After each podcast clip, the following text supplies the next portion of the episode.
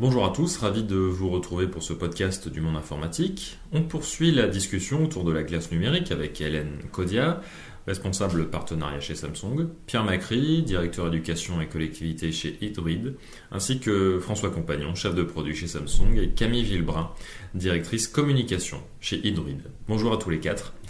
Première question pour replacer euh, les choses dans leur contexte. Quelle place occupe aujourd'hui le numérique dans le système éducatif français?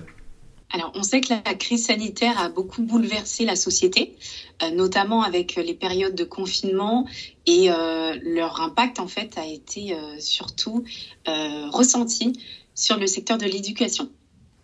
Donc, pour ce faire, et pour euh, justement pallier euh, à, l'ensemble de ces bouleversements, un plan de relance a été mis en place par le gouvernement.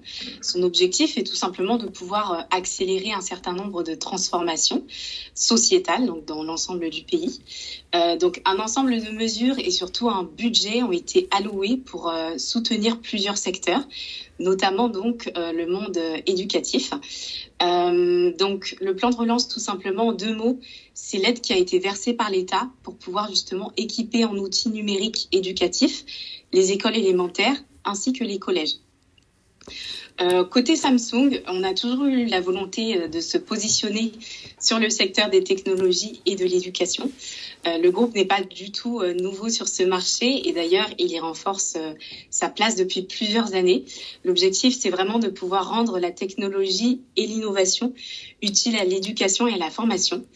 c'est la raison pour laquelle Samsung outille et accompagne l'ensemble des acteurs euh, du monde éducatif, donc aussi bien les élèves, les parents, les professeurs, les, les équipes informatiques, les collectivités ou encore les ministères.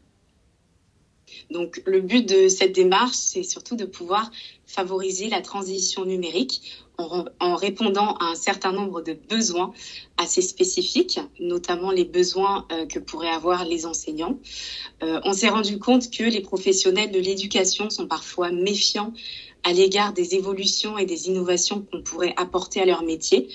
C'est la raison pour laquelle il est vraiment euh, primordial pour nous de pouvoir les accompagner justement dans cette démarche et euh, dans le même temps pouvoir euh, lever l'ensemble des freins qui pourraient justement être associés à l'usage des, des outils et des appareils numériques dans l'enseignement. Alors, vous parlez de freins, quels sont-ils exactement? On s'est rendu compte que euh, souvent, par rapport au déploiement euh, d'outils et d'appareils numériques euh, dans l'enseignement, il pouvait y avoir quelques, bah, quelques freins justement de la part des utilisateurs finaux, à savoir par exemple le fait de pouvoir intégrer ce type d'appareils et d'outils dans les classes, c'est pas forcément quelque chose qui est bien appréhendé dès le départ. Donc euh, aussi bien euh, des, freins, euh, on va dire, à l'utilisation, des freins aussi d'un point de vue technique qui pourraient un petit peu freiner les professeurs dans, on va dire, l'implication ou en tout cas l'intégration de ce type d'outils dans les classes. Et je vais peut-être rajouter un petit mot, effectivement, Hélène, comme tu le, comme tu le mentionnais, comme je pense, principal frein à l'utilisation. Il y a un, véritable besoin de formation aujourd'hui, de savoir comment on utilise euh, ces différents euh, outils euh, numériques et leur utilisation en fait évolue aussi très rapidement avec le temps. Donc il faut savoir s'adapter à tout ça et avoir bah, tout simplement un peu le mode d'emploi pour pour les utiliser. Et ça fait d'ailleurs partie ça aussi d'un des piliers du plan de relance, en fait, c'est comment on accompagne aussi euh, et comment on met les moyens pour euh, accompagner et former euh, les enseignants à l'utilisation de ces outils pour être sûr qu'on développe les usages vraiment et que les usages deviennent une réalité dans les classes. Il y a aussi un petit point que je voulais rajouter, Kevin, sur les freins qu'on pourrait identifier sur justement tout ce lancement en fait de, nouvelles technologies au sein des classes, il y a un gros aspect, je crois, autour de la sécurité des, appareils.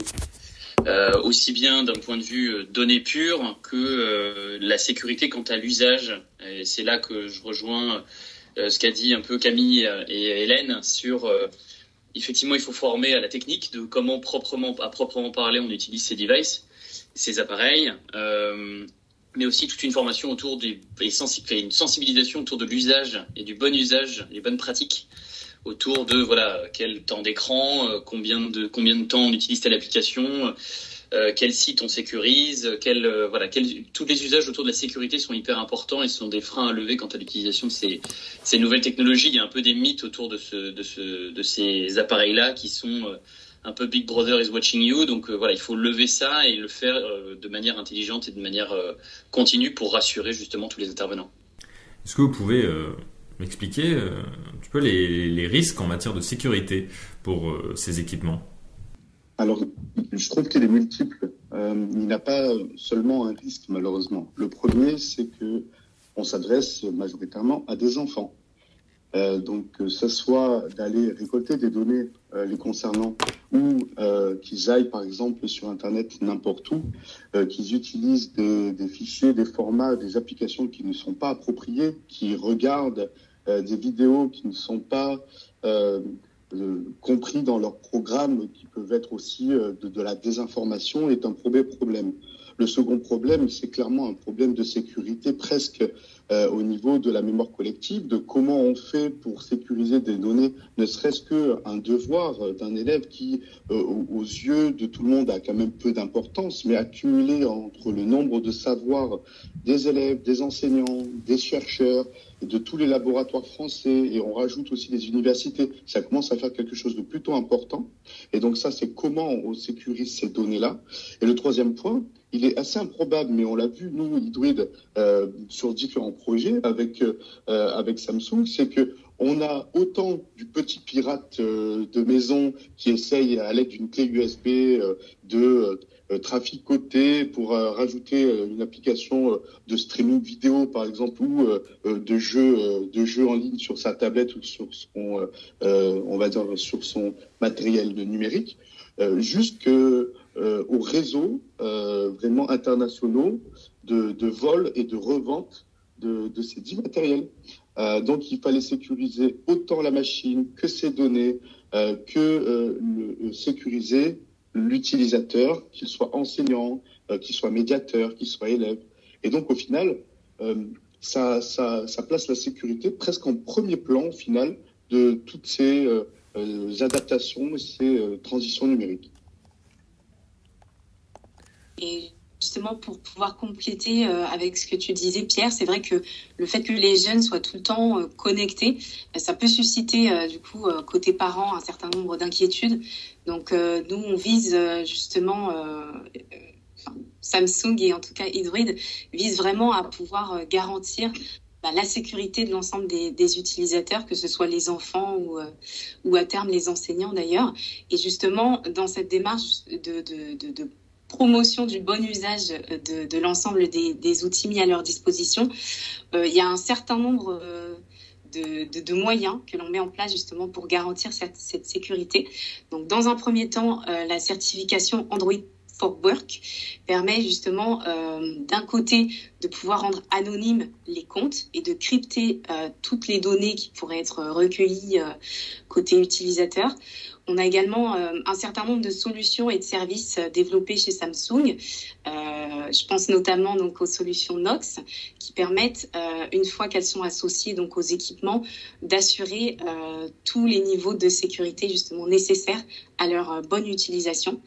Et dans un troisième temps, on développe également des, des, plateformes qui là sont plus un soutien, en tout cas une béquille côté parents pour pouvoir euh, intégrer euh, tous les sujets liés à la citoyenneté numérique. Euh, ce sont des outils, des ressources pédagogiques que l'on peut justement trouver sur la plateforme eJunior, notamment dédiées. Donc elles sont gratuites, téléchargeables, pour introduire le sujet de la citoyenneté numérique auprès des enfants. Ça, c'est aussi important. Pour rebondir sur les dires d'Hélène, c'est vrai qu'en plus, on a travaillé Hydroid Samsung avec euh, des académies pour que, en plus de Junior ou de certains modules d'Hydroid, il y en a un qui est adoré. C'est tout simple. C'est euh, un petit module de limitation de l'exposition des temps d'écran qu'il y a dans euh, la solution de gestion Edge d'Hydroid. C'est tout bête, c'est que les tablettes qui rentrent à la maison ou les tablettes qui sont utilisées dans la collectivité on va choisir une heure de début et une heure de fin. Et par exemple, à 19h25, il n'y a plus de tablette, plus d'exposition aux écrans, plus rien. On estime que l'enfant, s'il a eu une, deux ou trois heures d'utilisation dans, dans, la journée, et c'est euh, impossible même tellement c'est des utilisations qui sont beaucoup trop grandes euh, et qui sont euh, beaucoup plus limitées dans la réalité. Mais voilà, ça, coupe les tablettes et ils n'ont plus du tout accès à plus rien. Alors une question un peu plus globale, mais quels sont aujourd'hui les appareils plébiscités par, le, corps éducatif et, au-delà de ça par les élèves? Euh, sur le marché de l'éducation, du coup, on a remarqué qu'il y avait un certain nombre de critères qui entraient en ligne de compte lorsqu'il s'agissait de pouvoir euh, justement faire un choix en termes d'équipement numérique. Euh, donc, parmi ces critères, le prix, la robustesse et la durabilité des produits sont les plus importants les équipes pédagogiques recherchent surtout en fait des appareils qui peuvent euh, répondre aux problématiques des enseignants. Euh, donc des, les outils qui devraient être mis à leur disposition doivent surtout leur permettre d'accéder à l'ensemble des fonctionnalités donc nécessaires à la bonne poursuite des classes et des cours. Euh, on a conscience justement que en termes de déploiement d'appareils numériques auprès des enseignants, euh, ce déploiement est efficace que s'il intègre assistance et euh, soutien pour les utilisateurs finaux.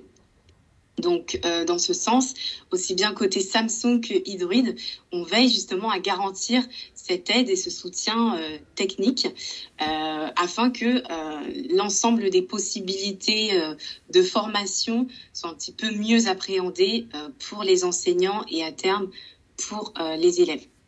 Donc, euh, on a remarqué que euh, sur le secteur éducatif, les tablettes sont parmi euh, les appareils les plus plébiscités.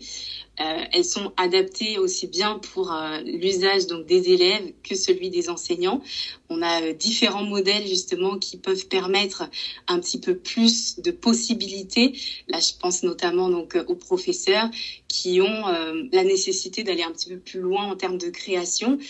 donc, on peut effectivement y associer le S Pen, donc le petit stylet pour, euh, pour créer davantage, ou encore un clavier par exemple.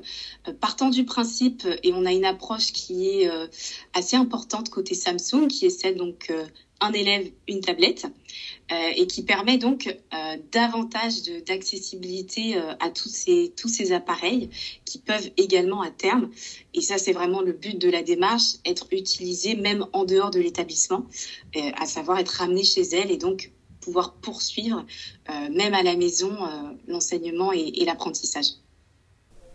Quel projet euh, pédagogique le, numérique permet-il de mener aujourd'hui? Alors je, vais vous répondre par une question. Qu'est-ce qu'on ne peut pas faire avec un outil numérique aujourd'hui? C'est plutôt ça. donnez-moi un smartphone, donnez-moi une tablette et, à part peut-être faire le café, je crois que je n'ai plus aucune limite en 2022 avec Internet et avec les outils Samsung. J'ai hâte de tester la nouvelle S8 Plus d'ailleurs, François. Euh, voilà, parce que je suis utilisateur de la S7 Plus. C'est une tablette incroyable. Euh, c'est une tablette performante. Je, je, me vois aucunement limité. Il y a quelques années, c'était c'était possible hein, avec les outils numériques de se sentir limité. On, on disait j'ai l'ordinateur qui rame ou j'ai le smartphone pour ouvrir une application, ça mettait quelques secondes. Mais aujourd'hui, depuis quand ça ne vous est pas arrivé? Donc à partir de là, au niveau euh, performance, au niveau matériel et au niveau capacité des réseaux, des infrastructures, ce qui n'est pas toujours le cas dans les écoles euh, au fin fond de la ruralité, hein, je, je vous l'accorde. Mais qu'est-ce qui n'est pas possible de faire? En tout cas aujourd'hui, dans le numérique éducatif, euh, il y en a pour tous les goûts. Euh, il y a euh, des applications et des plateformes pour les tout débutants et vous pouvez après faire des vidéos en 4K avec du montage post-production comme les, meilleurs studios, j'ai envie de dire. Donc c'est très très vaste, on peut un peu tout faire. C'est là le problème. Comment, comme je le disais tout à l'heure, on dirige, on accompagne, on choisit. Comment on s'y retrouve dans cette offre pléthorique?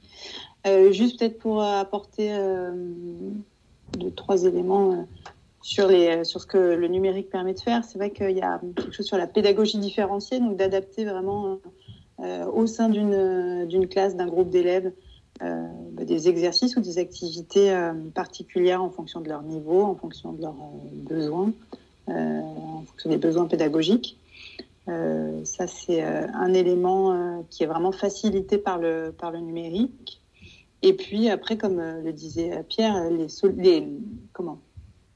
les, outils sont quasi illimités. On peut faire des quiz, on peut apprendre à présenter de manière collective un projet avec les outils du numérique. On peut euh, apprendre à coder, on peut, enfin voilà, on peut s'ouvrir sur tout un tas d'activités euh, professionnelles même euh, à venir dès le plus dès, le plus jeune âge en fait, grâce à ces outils-là. Il y a aussi, je trouve, une suite applicative et plateformes académiques et ministérielles très très poussées aujourd'hui. il y a des sites qui sont vraiment incroyables, par exemple le PIX, euh, qui est le, nouveau euh, site de certification, mais aussi de sensibilisation aux empreintes numériques et à, tout l'écosystème numérique, qui est vraiment une vraie réussite du ministère. Et chaque académie, chaque ministère a aussi ses plateformes. On parlait de e-junior tout à l'heure de Samsung. Euh, c'est pour ça qu'on travaille avec certaines académies qui ont euh, créé le même type de plateforme et euh, mise bout à bout. ça permet de, transmettre à l'élève et à l'enseignant euh, des outils avec une vraie pertinence. Et aussi, euh, le dernier point, si je peux me permettre, c'est aussi l'écosystème EdTech français qui est euh, très pointu aujourd'hui, qui est très bon. On a des partenaires qui sont vraiment très appréciés par les utilisateurs, par leur pertinence pédagogique.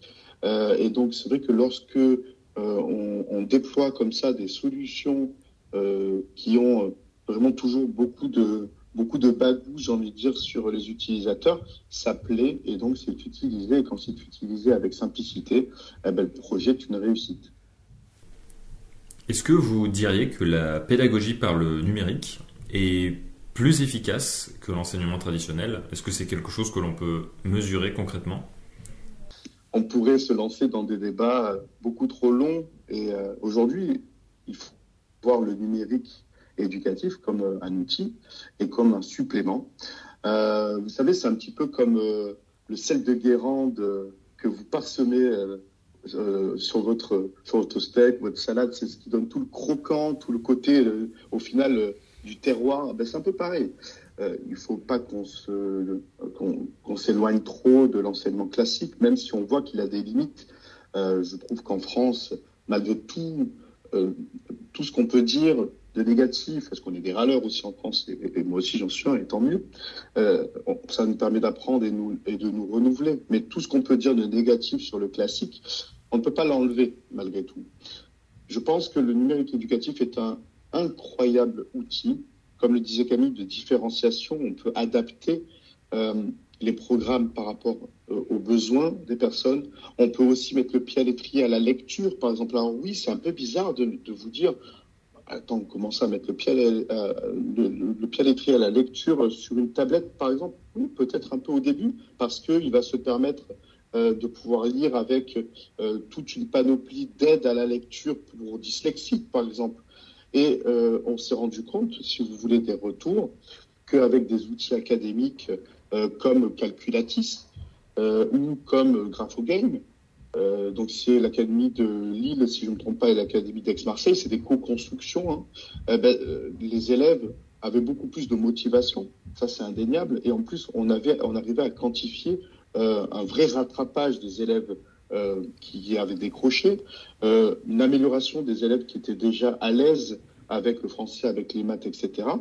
Donc je pense que c'est un réel soutien et un réel plus. Et évidemment, c'est irremplaçable par rapport à un humain, à un enseignant dont c'est sa vocation de transmettre le savoir, mais c'est un formidable outil et euh, vous et moi, au quotidien, on l'utilise. Donc euh, aujourd'hui, il faut comprendre que le numérique éducatif n'est pas fait seulement pour aider à apprendre ou pour de l'apprentissage, mais simplement parce que demain, on travaillera tous avec un smartphone, un, une tablette et un ordinateur en face.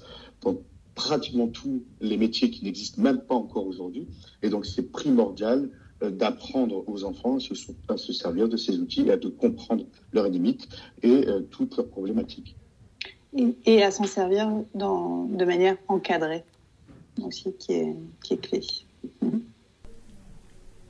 dans quelle mesure ces équipements permettent de répondre à la fracture numérique, souvent mise en, avant par, par l'OCDE c'est vrai que selon l'OCDE, le système éducatif français est assez inéquitable et euh, justement, euh, ce point est révélé et mis en exergue par le numérique. Euh, dans la mesure où les élèves qui n'ont pas accès à ce type d'équipement sont très vite euh, pénalisés. Donc les, inégalités d'accès au numérique sont visibles, surtout auprès euh, d'habitants ou d'élèves de certains territoires. Donc en plus d'être engagé sur le secteur, Samsung agit aussi de manière à répondre ou en tout cas à pallier aux fractures territoriales et numériques en favorisant l'enseignement et l'apprentissage de tous les élèves. La fracture numérique, on le sait, nuit surtout à la continuité pédagogique et met à mal justement euh, l'égalité des chances. Donc, on l'a euh, identifié euh, et on en a discuté un petit peu plus tôt. La crise sanitaire a révélé une profonde fracture numérique. Donc, il s'agit en fait de, trouver un moyen de répondre à, ces besoins et à pallier justement à ces problématiques euh, en travaillant un petit peu en collaboration avec euh, aussi bien les municipalités, les départements, l'éducation nationale, parce que euh, ces, ces, enjeux en fait sont des enjeux importants de la société aujourd'hui. en mettant à disposition donc un ensemble d'équipements numériques, on permet un petit peu de démocratiser les outils et de développer de manière un petit peu plus globale l'accès au savoir. Donc, avec l'aide d'Hydroid, justement, on accompagne les communes qui ont pour but de garantir un socle numérique de base à l'ensemble des élèves, aux écoles, et donc de pouvoir apporter une réponse claire à la problématique posée par la fracture numérique.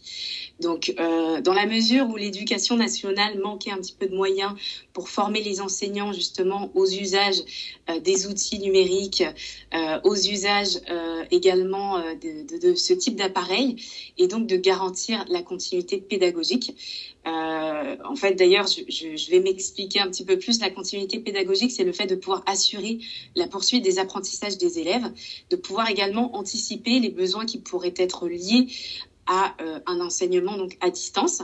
Donc, euh, je pense particulièrement à l'organisation des cours, la coordination donc entre les professeurs et euh, l'outil de manière un petit peu plus générale numérique en classe ou encore à la maison. Donc c'est le fait de pouvoir centraliser tout cela. Donc en quelque sorte, oui, on peut considérer que euh, euh, le partenariat Samsung Hydroid est une, réponse assez claire et forte à la fracture numérique. En fait, la fracture numérique, euh, elle est née aussi de la différence des moyens des collectivités et des familles. Euh, ça, pour ça, euh, il faut comprendre qu'il y a eu différents plans hein, depuis longtemps.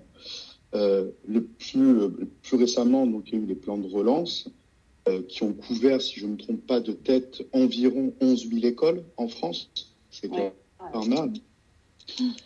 On peut rajouter aussi à ce plan donc les territoires numériques éducatifs qui eux vont couvrir une, une dizaine de départements euh, une douzaine, c'est encore euh, en, plein, en plein travail, mais euh, j'ai l'impression quand même que cette fracture, comme elle peut être résorbée par le numérique, l'État a compris l'importance et ce n'est pas que matériel. Hein. comme le disait Hélène, il y a besoin d'une réduction de cette fracture aussi par l'humain, par l'accompagnement que peut apporter Samsung et Hydroid, auprès de ces collectivités, auprès de ces académies. Euh, et euh, pour donner un exemple tout simple, euh, pour vous dire que ce n'est pas une question de, chiffres ou de nombres, euh, Samsung Edut, on travaille sur, on va dire, un département de la ruralité avec lequel on a eu un super succès. donc, ce n'est pas le département qui a choisi de prendre cette solution c'est les petites collectivités, parfois des communes de 200 habitants pour 5, 8, 10 tablettes. Ils voulaient des tablettes sécurisées avec une supervision de l'académie parce qu'ils voulaient avoir un, catalogue d'applications avec une pertinence pédagogique qui a été validée par des référents pédagogiques numériques, euh, une sécurité, un filtrage qui, qui correspondait à ce qu'ils avaient besoin en termes de sécurité dans un village où personne n'était capable d'aller paramétrer un filtrage Internet où personne n'était capable de comprendre pourquoi telle ou telle application.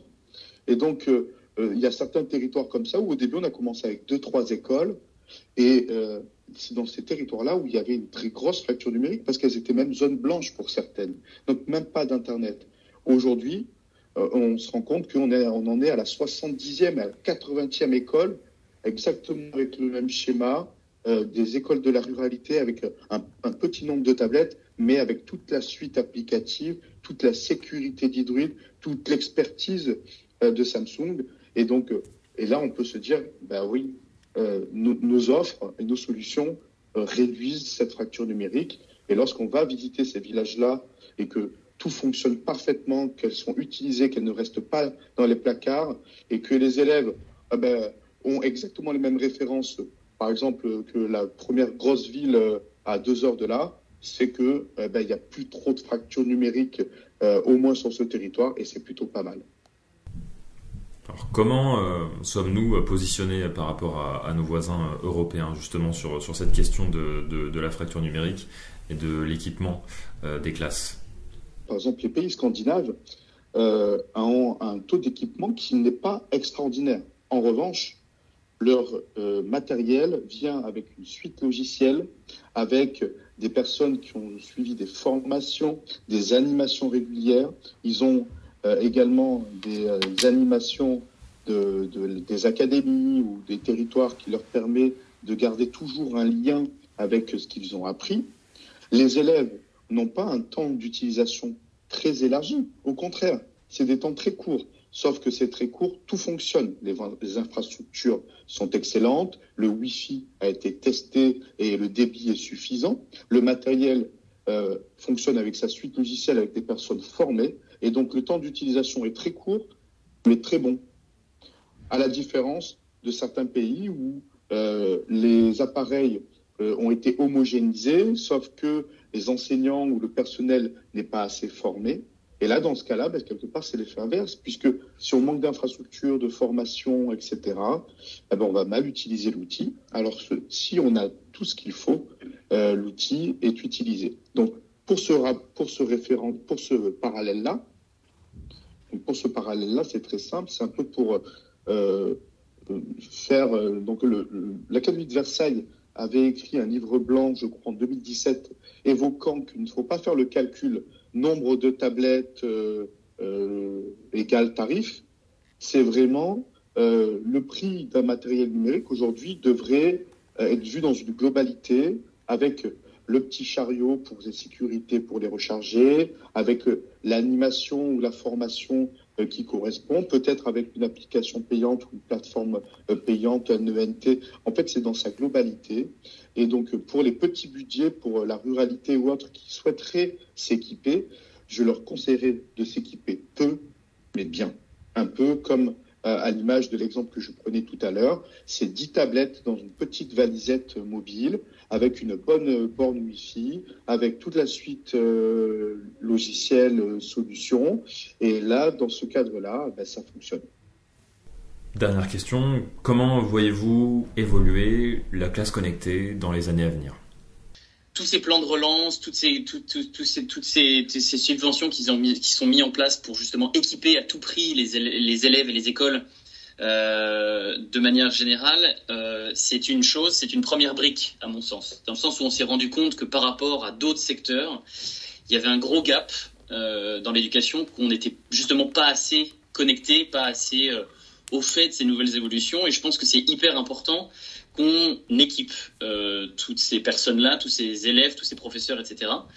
Euh, ce qu'il faut maintenant faire, et la deuxième brique d'après, ce sera évidemment de faire en sorte que on passe d'une approche purement équipement, c'est-à-dire euh, bien physique, tablette, j'en sais rien, ça peut être ordi, ça peut être n'importe quoi, mais du coup, tous ces outils pédagogiques, il va falloir les accompagner. C'était un peu tout le sens de notre notre propos aujourd'hui, c'est que l'un n'ira pas sans l'autre. On peut équiper à souhait tout le monde avec une tablette. Si personne ne sait s'en servir, qu'il n'y a pas le niveau d'assistance et pas la suite logicielle adaptée pour faire en sorte que ces outils prennent leur envol, c'est pas la peine. Donc je pense qu'il va falloir euh, passer d'une logique où on se dit ok on a mis la première brique, tout le monde a dans les mains une tablette qui sait plus ou moins utiliser et qui n'est pas limité en termes de capacité pour justement aller sur la brique d'après et de faire en sorte que c'est tout l'accompagnement et tout, tout, tout, le plus, la brique du dessus, fasse en sorte que les possibilités soient infinies.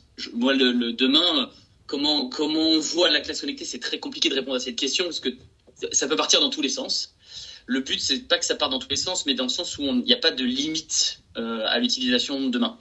Euh, donc que ce soit euh, voilà, dans le sens de créer des, outils plus collaboratifs qu'aujourd'hui, euh, de faire en sorte que les formations soient euh, automatisées, qu'on forme peut-être des experts du numérique qui se baladent partout en France et qui justement se permettent de euh, former tous les élèves et les professeurs à l'usage de ces bons outils. Les, les possibilités sont infinies. Euh, je suis pas suffisamment peut-être connaisseur en tant que voilà que personnage de enfin personne de chez Samsung et d'expert tablette pour savoir comment ces outils vont proprement comment la classe connectée va évoluer. Mais en tout cas, oui, elle va vers de très très belles années ne serait-ce que d'un point de vue technologique, euh, avec toutes les évolutions, la 5G, le Wi-Fi, euh, les 6E, etc., etc., tout ça va encore plus vite, permettre de nouvelles capacités. Aujourd'hui, on n'a qu'une toute petite idée de ce qui se passe. Euh, donc, euh, donc voilà, les, outils sont, là, euh, les infrastructures peut-être manquent un peu encore, mais euh, les possibilités sont infinies et je pense que, Pierre a quelques idées. on en avait évoqué rapidement en off, mais du coup, voilà, c'est vrai qu'il y a, y a, y a pas de, il a pas de limite quoi. Sky is the limit, on va dire. Donc, donc voilà, on peut que aller vers du mieux je me, je me, permettrai juste avant de donner la parole du coup, pour compléter euh, les propos de François. Euh, je pense qu'il est important quand même de garder à l'esprit qu'on veut euh, préserver et faire perdurer justement la relation entre les enfants et les professeurs à terme. Donc quand on pense à la classe connectée, il faut pas s'imaginer euh, qu'on voudrait remplacer qui que ce soit par euh, des tablettes ou n'importe quel autre appareil numérique, mais au contraire faciliter des liens ou des échanges justement euh, en s'aidant en s'appuyant sur ce type d'utilisation et, euh, et d'outils. Voilà, donc c'est vrai et on le rappelle et je pense que c'est vraiment une, une, belle conclusion de se dire que le numérique permet euh, d'élargir les possibilités euh, en termes de projets pédagogiques, c'est vrai.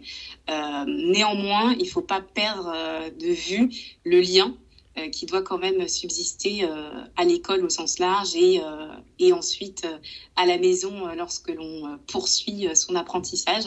c'est vrai qu'on pense tous et on a un petit peu des idées qui mettent des étoiles dans les yeux quand on pense au monde de demain et à tout ce qui nous serait possible de faire, d'imaginer, de mettre en place sur le système éducatif. Mais en tout cas, voilà, on, a la chance de pouvoir compter sur Hydroid qui a plein d'idées, justement, euh, et, on avance vraiment ensemble pour pouvoir répondre bah, à l'ensemble de, de, ces besoins, de ces possibilités. Et euh, donc, je vais passer, euh, bien sûr, la parole à Pierre qui vous en dira un petit peu plus. Euh, mais merci, Hélène. mais déjà, il y, a différentes, il y a différentes façons de voir la classe de demain. On peut reprendre très terre à terre et se dire est-ce que demain il y aura des classes? Voilà on peut commencer par là. Vous voulez qu'on discute très long, longuement de cette question Je serais ravi de pouvoir euh, échanger avec vous à ce niveau-là très longuement. Mais non, mais c'est euh, aujourd'hui, euh, on n'a pas changé l'école depuis très longtemps. Et si nos peurs euh, viennent aujourd'hui, si ces problématiques, ces petites frictions viennent à cause ou grâce ou de par le numérique, euh, c'est parce que l'école euh, ne pouvait pas réellement changer et évoluer tant que le schéma n'était pas bousculé. Euh, Aujourd'hui, on parle de coopération, de créativité, de compassion. Euh, et en fait, ça va être des éléments clés. Donc la critique constructive et compassion, tout ce qui est de, de, ces recherches un petit peu où le cognitif et le bien-être de l'élève est plus important que réellement ses apprentissages.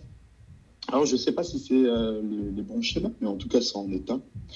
Euh, en tout cas, euh, qu'est-ce qu'on pourra faire demain avec le numérique? Tout à l'heure, on a évoqué un petit peu une question qui nous amenait à, des confins inexplorés, et, je pense qu'on qu aura du mal à, énumérer. Moi, je crois vraiment que demain, la, la, classe numérique, la classe connectée permettra à des, à des apprenants, à des élèves de tous bords, de toute nationalité, de pouvoir comprendre analyser, apprendre et euh, je crois que c'est ce qui se passe, par exemple, dans des pays asiatiques euh, comme l'Inde, qui avait un peu d'accès, par exemple, aux universités. Aujourd'hui, le, niveau augmente énormément grâce aux plateformes en ligne. Donc, c'est pas la solution à tout, mais ça permet. Euh, et je crois que chaque euh, chaque nation, chaque département, chaque école a la possibilité de prendre en main euh, des problématiques sociétales, d'apprentissage, de jeunesse, etc., pour pouvoir euh, prévoir de comment on peut aider grâce au numérique demain. De toute façon, ça sera un outil qui sera central. Au lieu de le mettre de côté et de penser que c'est un outil qui nous fait peur, simplement essayer de le repenser, de le repenser, de le replacer, j'ai envie de dire, euh, au centre, au centre du village, pour euh, pouvoir euh, mieux appréhender euh, tout ce qu'on pourra faire demain. François disait tout à l'heure qu'il n'y a pas de limite. Bah oui, le sky, le ciel est la seule limite, c'est réel. Là, dans ma réponse, je vais trop loin, donc je vais essayer de revenir un peu plus terre à terre, tout même, parce que sinon on en a pour des heures. Qu'est-ce qu'on peut faire avec, donc, quelle est la classe connectée de demain? Bah, Une classe qui est plus inclusive, une classe qui permet d'apprendre avec un peu plus de précision, puisque dans une classe de 30 élèves, on ne peut pas être précis avec tous les élèves. Ben là, peut-être qu'il y aura une IA, peut-être qu'il y aura une application, peut-être qu'il y aura simplement une, plateforme en ligne, quelque chose de très simple, mais qui va parler à cet enfant, qui va parler à cet apprenant, et donc qui sera un peu plus proche euh, de cette plateforme que euh, d'un livre, que d'une équation, que de certaines notions qu'il aura égaré au cours de sa scolarité, parce que on n'a pas été tous euh, très performants tout le temps euh, ou euh, dans toutes les matières. Et donc, euh, je pense qu'elle gommera déjà ces, ces effets-là.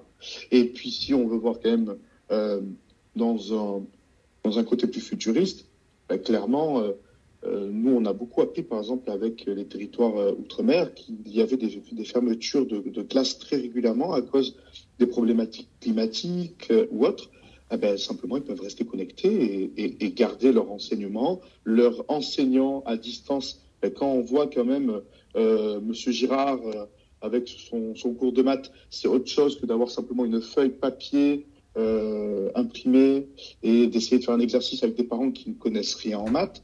Donc ça, ça, permet de garder le lien. On a aussi tout un système de communication qui est sécurisé l'enseignant et l'élève peuvent discuter ou avec les, parents, etc.